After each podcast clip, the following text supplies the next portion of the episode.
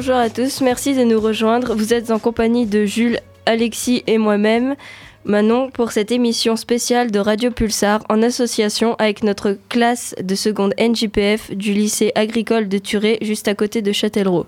Durant cette émission, consacrée au vaste thème de la cité, nous vous proposons des chroniques, un peu d'histoire, des questions de vie quotidienne, des interviews, de la musique et bien sûr les interviews de notre invité Monsieur Tua, référent en laïcité. Nous allons commencer par un micro-trottoir réalisé par les élèves du lycée.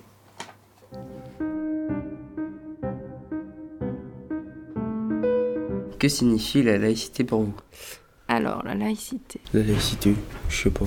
La laïcité, enfin moi je sais pas trop ce que ça veut dire, j'entends pas ça souvent. La laïcité, c'est. euh, on est tous égaux, genre. euh, la couleur de peau, euh, tout ça, là. Non, la laïcité est importante, notamment dans l'enseignement public, je pense, oui, tout à fait. C'est les valeurs de l'école de la République, à mon sens. Être euh, égaux en droit et devoir? Religion et laïcité, c'est la même chose. faut se respecter les, les uns et les autres. Pour moi, la laïcité, c'est avant tout d'avoir le droit de croire en ce qu'on veut et surtout de devoir respecter les croyances des autres. Voilà. Et que euh, chacun, chaque religion a, ses- a une valeur et on ne doit pas les juger n'importe euh, quelle religion.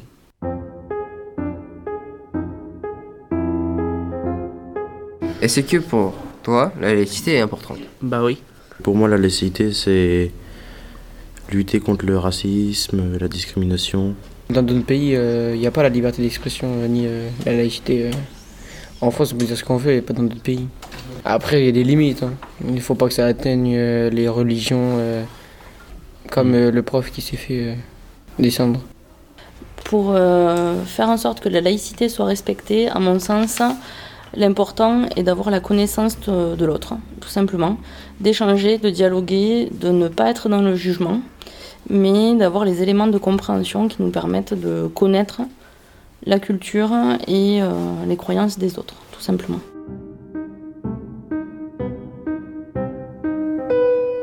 Après ce micro-trottoir, nous allons écouter l'histoire de la laïcité réalisée par Gabriel, Marius, Sylvain et Alexis. Ils nous font découvrir les grandes dates de la laïcité. 26 août 1789, Déclaration des droits de l'homme et du citoyen. Article 10. Nul ne doit être inquiété pour ses opinions, même religieuses, pourvu que leurs manifestations ne troublent pas l'ordre public et établi par la loi. Loi du 21 mars 1882 portant sur l'organisation de l'enseignement primaire, dite loi Ferry. Article 1. L'enseignement primaire comprend l'instruction morale et civique. Article 2. Les écoles primaires publiques vaqueront un jour par semaine en outre du dimanche afin de permettre aux parents de faire donner s'ils le désirent à leur enfant l'instruction religieuse en dehors des édifices scolaires. 17 novembre 1883. Lettre de Jules Ferry aux instituteurs. Extrait. Monsieur l'instituteur, la loi du 28 mars se caractérise par deux dispositions qui se complètent sans se contredire. D'une part, elle met en dehors du programme obligatoire l'enseignement de tout dogme particulier. D'autre part, elle y place au premier rang l'enseignement moral et civique. L'instruction religieuse appartient aux familles et à l'Église, l'instruction morale à l'école. Il dépend de vous, monsieur, j'en ai la certitude, de hâter par votre manière d'agir le moment où cet enseignement moral et civique sera partout non pas seulement accepté, mais apprécié, honoré, aimé comme il mérite de l'être. Alors la cause de l'école laïque sera gagnée. «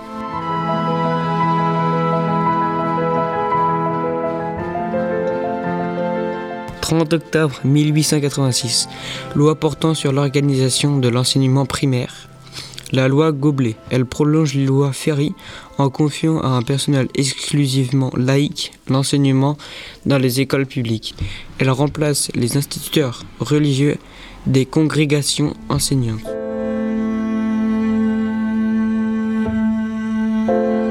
9 décembre 1905.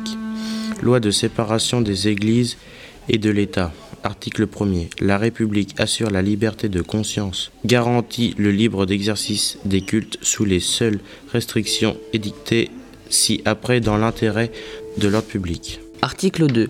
La République ne reconnaît, ne salarie ni ne subventionne aucun culte. 4 octobre 1958. Constitution de la 5ème République française. Article 1er. La France est une république indivisible, laïque, démocratique et sociale. Elle assure l'égalité devant la loi de tous les citoyens sans distinction d'origine, ou race, ou religion. Elle respecte toutes les croyances.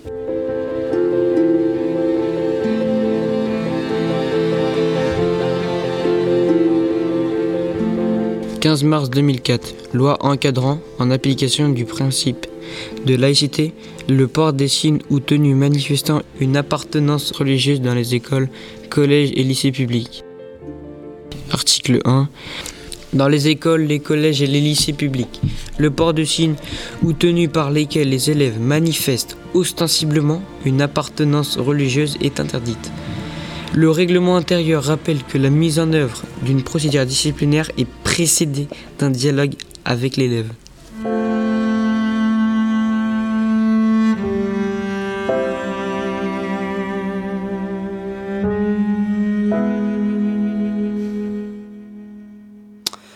Nous laissons maintenant la parole à Alexis pour les questions à notre invité. Bonjour Monsieur Tua. Vous êtes référent laïcité. En quoi consiste votre métier? Bonjour. Euh, référent laïcité, euh, je dirais plutôt que je suis formateur en matière de laïcité. C'est-à-dire qu'il y a maintenant à peu près une dizaine d'années, l'État français a ressenti la nécessité un peu de, de revivifier la notion de laïcité dans la société. Et pour ça, il a entrepris de créer un corps de formateurs, des gens comme moi, qui avons commencé nous-mêmes par suivre une formation sur euh, ce que c'est que ce concept, comment, à quelles règles il obéit, etc. À la suite de quoi, on a reçu un petit coup de tampon, une sorte d'habilitation qui nous permet euh, de participer à des formations sur la laïcité. Depuis combien de temps faites-vous ce métier? Alors, euh, plus qu'un métier, je dirais que c'est une activité. Ça fait maintenant euh, six ans. Pour vous, c'est quoi la laïcité? Alors, je dirais que j'ai entendu dans vos micro-trottoirs et dans vos interviews beaucoup de choses justes. hein, euh, le concept a quelque part été défini par, euh, par des petits morceaux de remarques qui venaient par-ci par-là. Euh, je commencerai plutôt par dire qu'est-ce que c'est pas, parce que des fois on la met en parallèle avec le, la devise républicaine, liberté, égalité, fraternité. Certains ont même proposé de ra- rajouter laïcité au bout de la devise républicaine. Or, les, les trois premières sont des valeurs. La laïcité n'est pas tellement une valeur, c'est plutôt un principe. Et c'est aussi un système de normes et de règles, voire de lois et de textes euh, réglementaires qui permet, comme ça a été dit à un moment donné, d'encadrer la pratique des religions, de les faire respecter les unes par les autres. Euh, donc la laïcité n'interdit rien. Elle euh, laisse à chacun sa liberté de conscience, sa liberté de croire en, en Dieu, en Bouddha, euh, en, en Mahomet ou peu importe, ou d'ailleurs de ne croire en rien, puisque dans les, on pourrait dire que quelque part dans cette, dans cette kyrielle de religion, on peut rajouter la religion des non-croyants, ceux qui ne croient en rien. Pouvez-vous nous expliquer le rapport entre tolérance et laïcité? Euh, tolérance et laïcité, euh, euh, ça va de soi, ça va de pair. Hein, c'est la, la laïcité euh, depuis quelques années a quelquefois été mise en cause et présentée un peu comme une comme un système de restriction, etc. En réalité, euh, comme je viens de dire précédemment, c'est plutôt un système de normes et de règles qui qui permet à chacun d'exercer sa croyance. Or, euh, la tolérance est à la base de je tolère ta croyance, tu tolères la mienne. Voilà. Merci Christian Tua. Je rappelle que vous êtes référent laïcité. Nous vous proposons de continuer sur la même thématique avec la chanson Jusqu'à la tolérance de Ginny Lynn.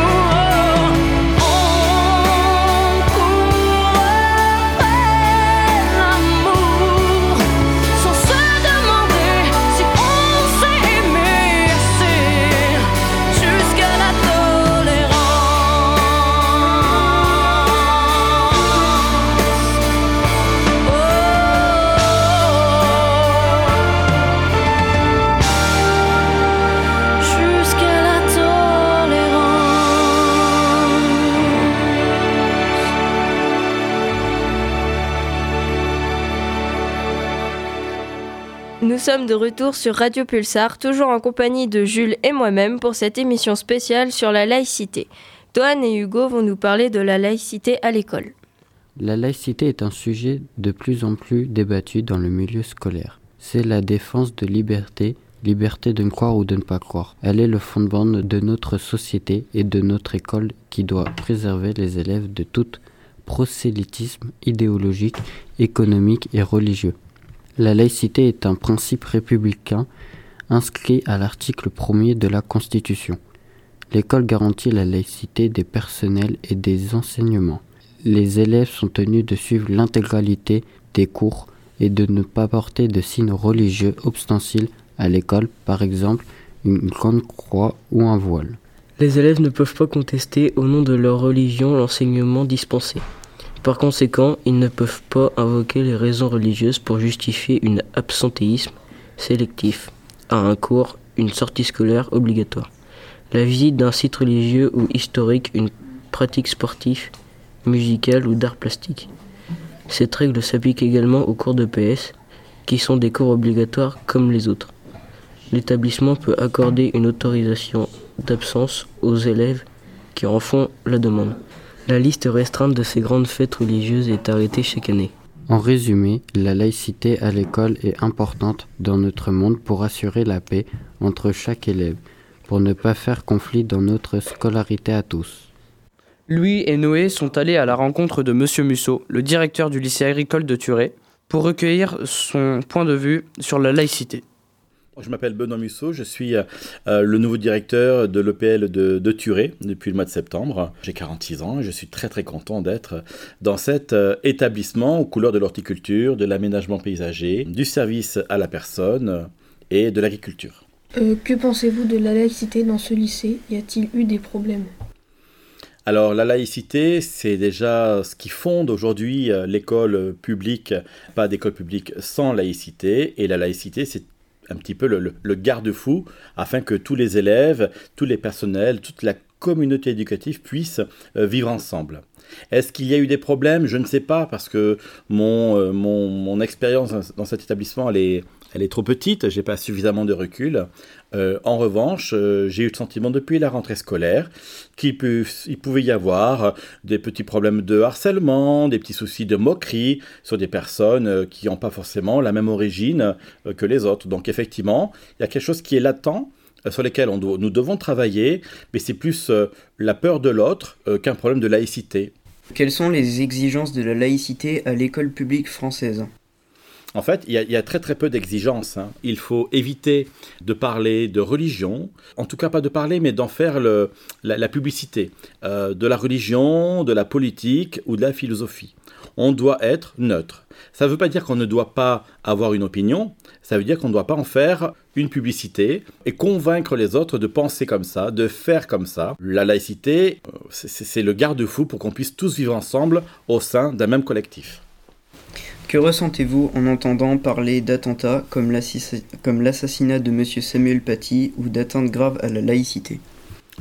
Il y a deux choses. La première, euh, une atteinte à la laïcité, euh, ça peut être fait par bêtise, ça peut être fait par méconnaissance aussi, ça peut être fait par ignorance. Donc je mets ça sur, quelque chose de l'ordre de l'éducatif pour améliorer euh, et pour réduire les atteintes à la laïcité.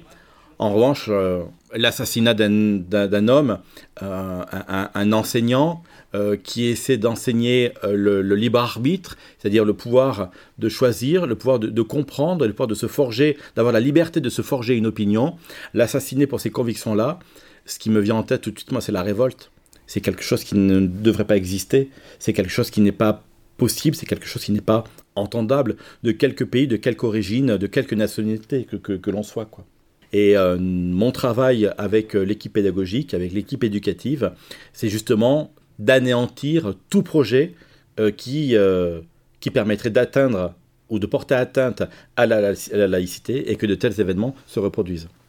Dans le même thème, Quentin et Benoît vont nous parler de l'assassinat de Samuel Paty. Samuel Paty a été assassiné le 16 octobre 2020 dans la commune d'Éragny située dans le Val d'Oise. Samuel Paty était un professeur d'histoire, géographie et enseignement moral et civique dans le collège Conflans-Sainte-Honorine. Il a été assassiné par arme blanche peu après être sorti de son collège. L'assassin Abdullah Anzurov est un citoyen russe d'origine tchétchène âgé de 18 ans et qui, et qui bénéficiait du statut réfugié accordé à ses parents lorsqu'il était mineur. Il a été abattu quelques minutes après par la police. Dix jours avant sa mort, Samuel Paty avait montré deux caricatures de Mahomet tirées du journal satirique Charlie Hebdo pendant un cours d'enseignement moral et civique. L'enseignant avait auparavant demandé aux élèves qui le souhaitaient de ne pas regarder les images. Cela a provoqué la colère du père d'une collégienne ainsi que du militant Abdelhakim Sefrioui qui ont publié sur internet et sur les réseaux sociaux des vidéos le traitant de voyou et de malade.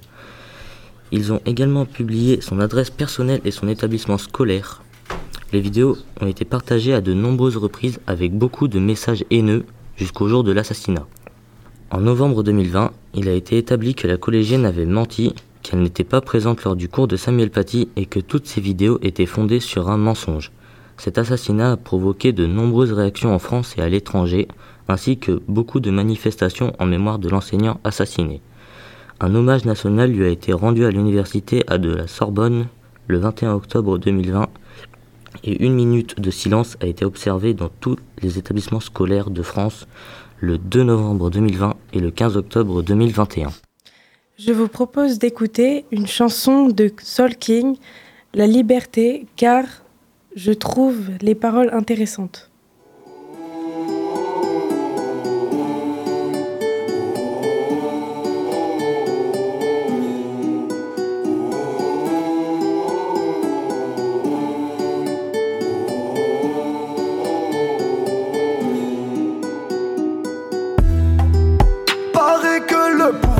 Pouvoir s'achète.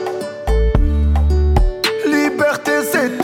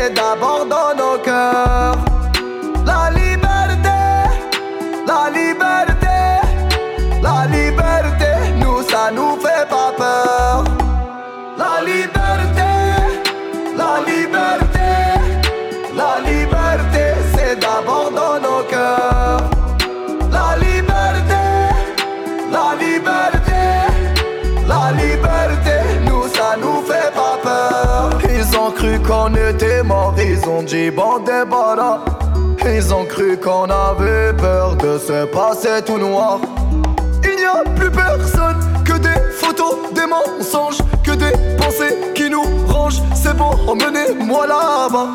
Oui, il n'y a plus personne là-bas, il n'y a que le peuple. Che Guevara, ma top, emmenez-moi là-bas.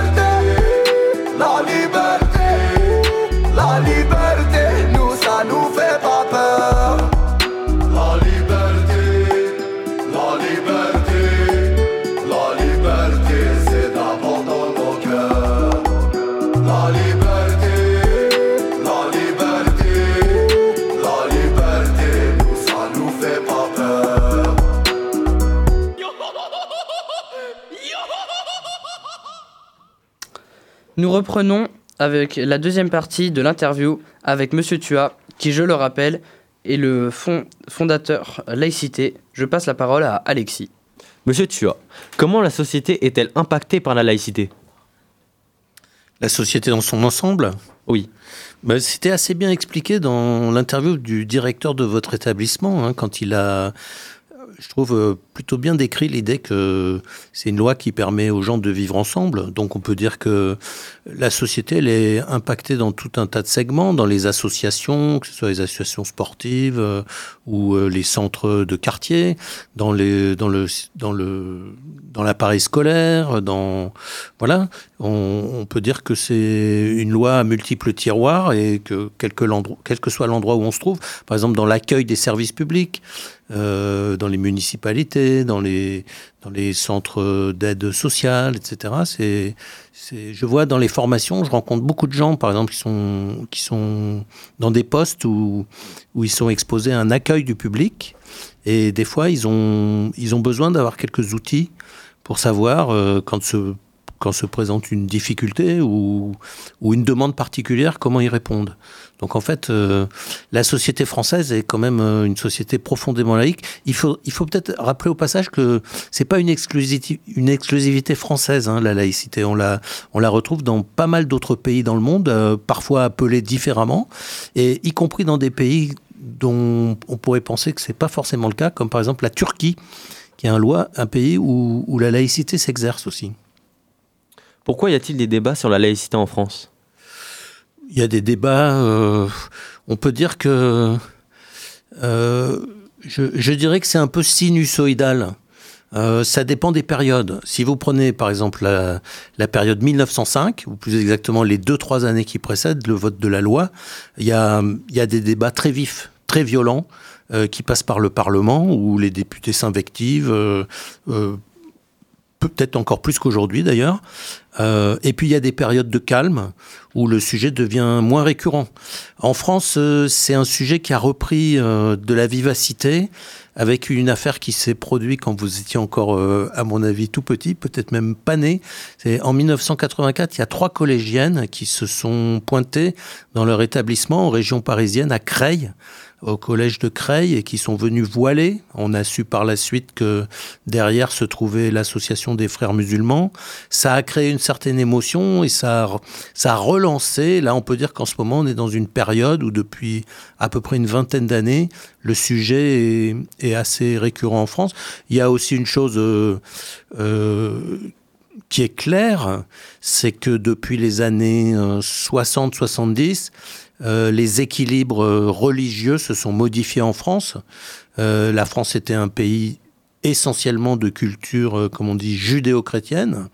Et puis, les vagues successives d'immigration pour des raisons notamment économiques dans les années 70, ont amené à des équilibres différents dans la population, ce qui fait qu'aujourd'hui, par exemple, vous avez à peu près 10% de la population française qui est, qui est de religion ou en tout cas de culture euh, musulmane. Donc ça, ça introduit des, des, des équilibres différents dans la société et parfois des incompréhensions. Avez-vous déjà assisté à des conflits sur la laïcité? Assister, euh, euh, peut-être pas directement. Il faudrait que je fouille un peu ma mémoire. Euh, par contre, comme je disais tout à l'heure, dans les formations, dans ces formations là qui généralement durent 2-3 jours, on passe toujours par un moment où chaque stagiaire expose des cas concrets qu'il est amené à rencontrer dans, dans sa pratique. Et là, oui, j'ai une floraison d'exemples. Comme par exemple, je peux vous en citer deux, si vous voulez. Donc, euh, j'ai entendu pas mal de formateurs sportifs ces derniers temps dans des clubs de foot qui se, qui se trouvent, y compris dans des petits clubs, dans les, j'allais dire dans les, dans les communes, des fois un peu reculées des départements, euh, ils se trouvent confrontés à des, à des, des footballeurs qui font leurs prières dans le vestiaire. Donc comment on gère ça? Est-ce qu'on laisse faire? Est-ce qu'on discute avec eux, etc. Ça, c'est un premier cas.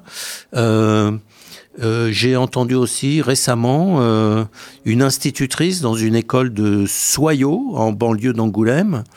Un papa, un papa afghan, est venu la voir parce que pendant les sorties scolaires, comme vous le savez, les petits, quand on les fait marcher dans la rue, ils se tiennent la main. On les met par deux et les enfants se tiennent la main dans la rue. Ils sont encadrés, soit par des enseignants, soit par des parents d'élèves, etc. Et, ce- papa, pour des raisons religieuses, ne voulait pas que son petit garçon donne la main à une petite fille. Voilà un cas très concret où il y a euh, un peu un choc entre une culture religieuse et une pratique euh, laïque. Euh, à l'école, on a toujours donné la main quand on circule en rang par deux, quoi. Merci beaucoup, Monsieur Dia, d'a- d'avoir été là pour cette interview. Je laisse la parole à ma camarade Manon pour la dernière partie de cette émission. Pour finir, nous allons parler de l'arbre de la laïcité. Son histoire est présentée par Florian et Kylian. Bonjour Florian. Bonjour Kylian. Aujourd'hui, nous vous présentons un des symboles de la laïcité en France, qui se nomme l'arbre de la laïcité. Le tout premier arbre de la laïcité a été planté le 19 juin 2010 à Créon, dans le département de la Gironde, après une idée et sur l'initiative de Guy Georges.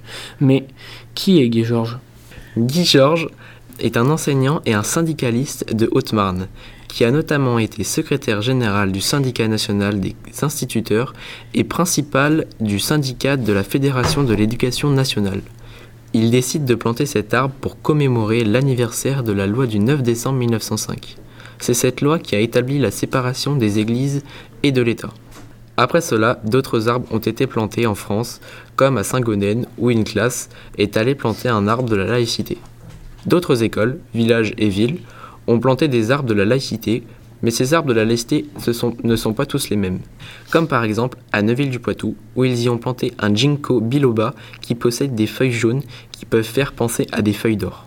L'arbre de la laïcité a pour ancêtre l'arbre de la liberté. L'arbre de la liberté est un symbole de la liberté, depuis la période de la Révolution française. Il symbolise aussi en tant qu'arbre de la vie, la continuité, la croissance, la force et la puissance. Il est devenu au cours du XIXe siècle un des symboles de la République française. Voilà, notre émission est terminée. Nous tenons à remercier Anaïs qui nous a accompagnés tout au long de cet atelier. Elle nous a appris ce qui se passe dans une émission radio. Merci Anaïs. Nous tenons à remercier également nos, nos professeurs pédagogiques de nous avoir permis de réaliser ce projet. Merci d'avoir écouté cette émission. Nous vous souhaitons une bonne fin de journée. C'était Jules et Manon de seconde NJPF du lycée agricole de Turé. Vous êtes sur Radio Pulsar. Bonne journée. Pour finir, j'ai choisi la chanson Liberté des enfoirés car il y a plusieurs personnes qui défendent les valeurs de la République et de la laïcité.